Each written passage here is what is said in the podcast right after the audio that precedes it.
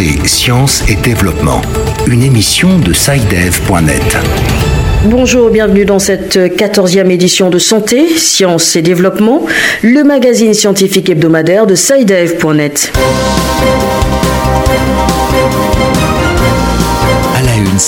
Renforcer les capacités des Africains en vue de l'organisation future d'essais cliniques sur le continent. L'idée part du constat que des essais qui prennent en compte tous les groupes au sein d'une population donnent des médicaments mieux adaptés. Reportage dans ce magazine de Julien Chongwang, notre envoyé spécial au Congrès africain des essais cliniques à Lambaréné au Gabon.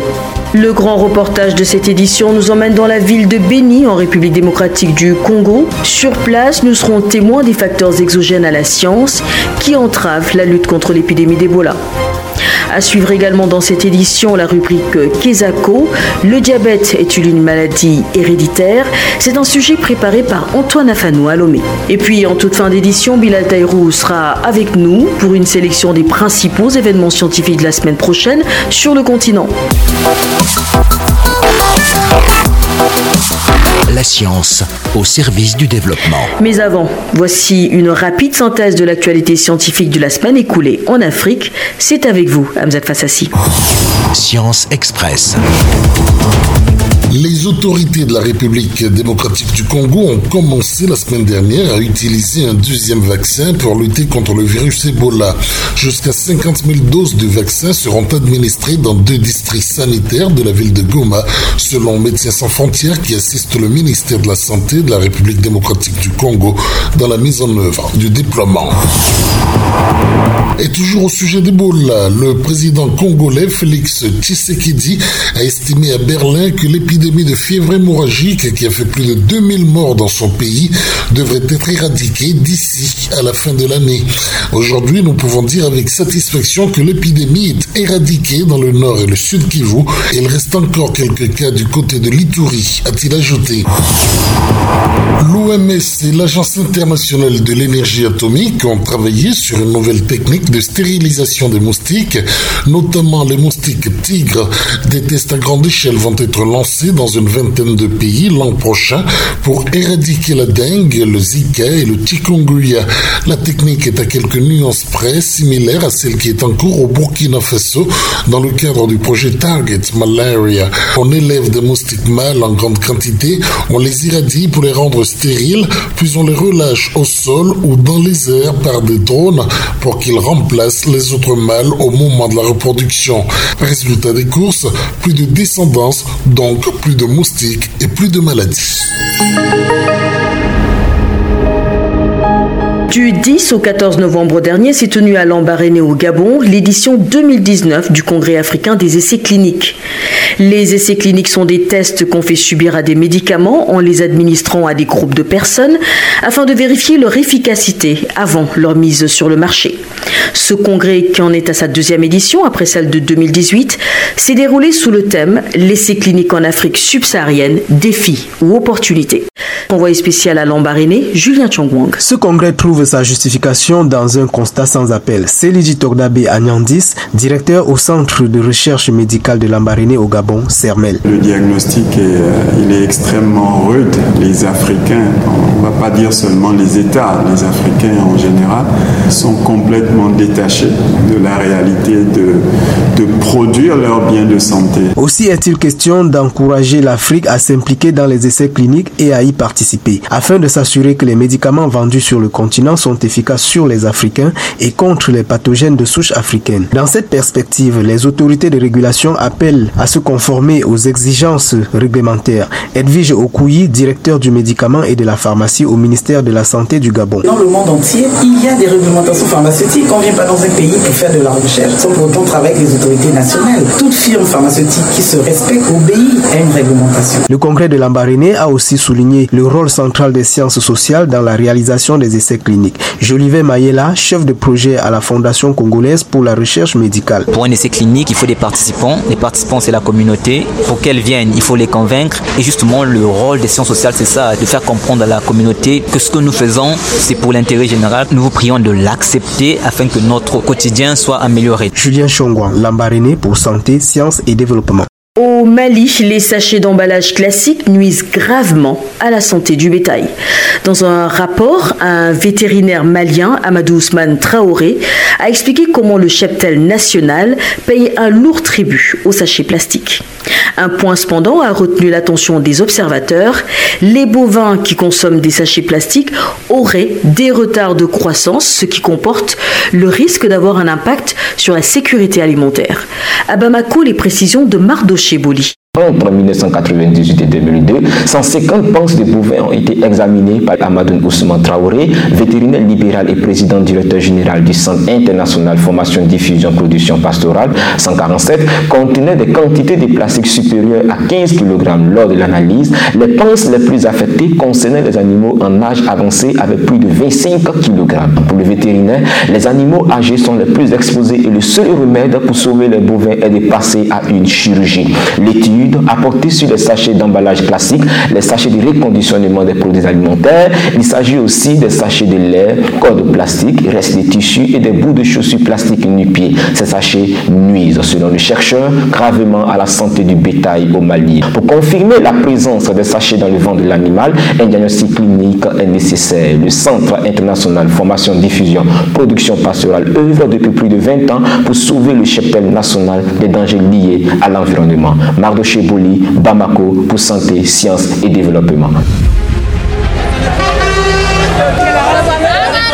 L'économétrie, c'est l'utilisation des mathématiques, de la statistique euh, dans les analyses. Il y a plusieurs gens qui disent qu'ils ont, euh, ont été harcelés par leurs professeurs. Les scientifiques auront fait leur travail, à produit du savoir La maladie à virus Ebola continue de faire des ravages dans l'est de la RDC. Selon un rapport du ministère de la Santé, 3167 cas confirmés de malades ont été notifiés au 5 novembre 2019. 2073 personnes confirmées positives ont trouvé la mort. C'est la pire épidémie jamais enregistrée dans le pays depuis l'apparition de la maladie en 1976. Parmi les causes de cette persistance, la résistance de la population dans un environnement de conflit armé. Autre cause évoquée par la société civile locale, les sectes religieuses. Reportage de Richard Pitoua à Bounia, dans la province de l'Iturie, d'où est partie cette nouvelle vague d'épidémie d'Ebola. C'est dans une forêt équatoriale où il pleut pratiquement toute l'année que ces virus est réapparu. En fait, dans une vaste zone habitée entre autres par des pygmées, à cheval entre deux provinces, celle du Nord Kivu et celle de l'Ituri, en proie à plusieurs groupes armés et miliciens.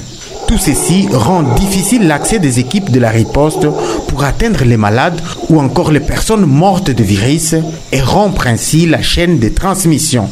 Et dans l'entretemps, beaucoup de personnes ne croient pas au virus, a déclaré Jean-Christophe Chacot. Il est expert de la Direction nationale de surveillance épidémiologique en République démocratique du Congo, en même temps coordonnateur de la riposte dans la province de l'Itourie. Il y a des gens qui disent Ebola n'existe pas. Et il y a des gens qui disent Ebola c'est du business et tout ça. Il y a des gens qui font des mouvements qui quittent euh, les coins A vers un coin B pour venir sensibiliser les gens, parler aux gens et parler mal, ainsi de suite, de la maladie. Il y a même d'autres qui sont en train de diaboliser le vaccin afin de rompre la chaîne de transmission. Tous ces gens, toute cette population n'étant pas informée, quand par exemple ils commencent à faire des signes, ils s'éloignent encore davantage et ils s'enfoncent dans les carrés miniers. Et c'est là où ils vont mourir. Et en mourant, ils vont contaminer les autres personnes. Autre problème soulevé par la société civile, c'est la présence des sectes religieuses qui prêchent contre le vaccin. Pour elles, l'Ebola est un esprit maléfique et qu'il faut chasser par la prière. Nous avons rencontré un fidèle au niveau du centre de traitement Ebola de Manguina. Il a été sauvé de justesse. Il évoque ici pourquoi il militait contre l'Ebola. Il l'a échappé et lui-même est désormais prêt à rejoindre l'équipe de la riposte. Ebola nilijua ke iko Moi, je disais que l'Ebola est une possession démoniaque, car ça tuait la population rapidement et en masse. Je n'avais jamais cru que c'était une maladie à virus, et j'étais le grand résistant aux agents de la riposte, un opposant farouche. Je ne tolérais même pas le voir parler de l'Ebola à ma présence. C'était comme si on me parlait de monstres, de prédateurs. Je ne voulais pas les écouter parler d'Ebola à côté de moi, mais je les remercie, car ils ils ont pris soin de moi et m'ont guéri. Aujourd'hui, je comprends que l'Ebola est une maladie qui existe. J'ai beaucoup souffert avec une douleur atroce. J'étais un homme mort. Actuellement, la République démocratique du Congo fait face à deux virus qui circulent, le virus Ebola Zahir et celui du type Bundibudio. Richard Pitoua, Bounia, pour Santé, Sciences et Développement.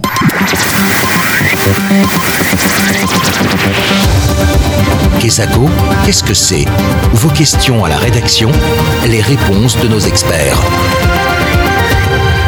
Et voici venu l'heure de retrouver notre rubrique Kesako avec tout de suite la question de l'auditeur, un sujet sérieux qui nous conduit cette semaine au Togo. Bonjour, je suis Honorine du Togo et ma question porte sur le caractère héréditaire du diabète.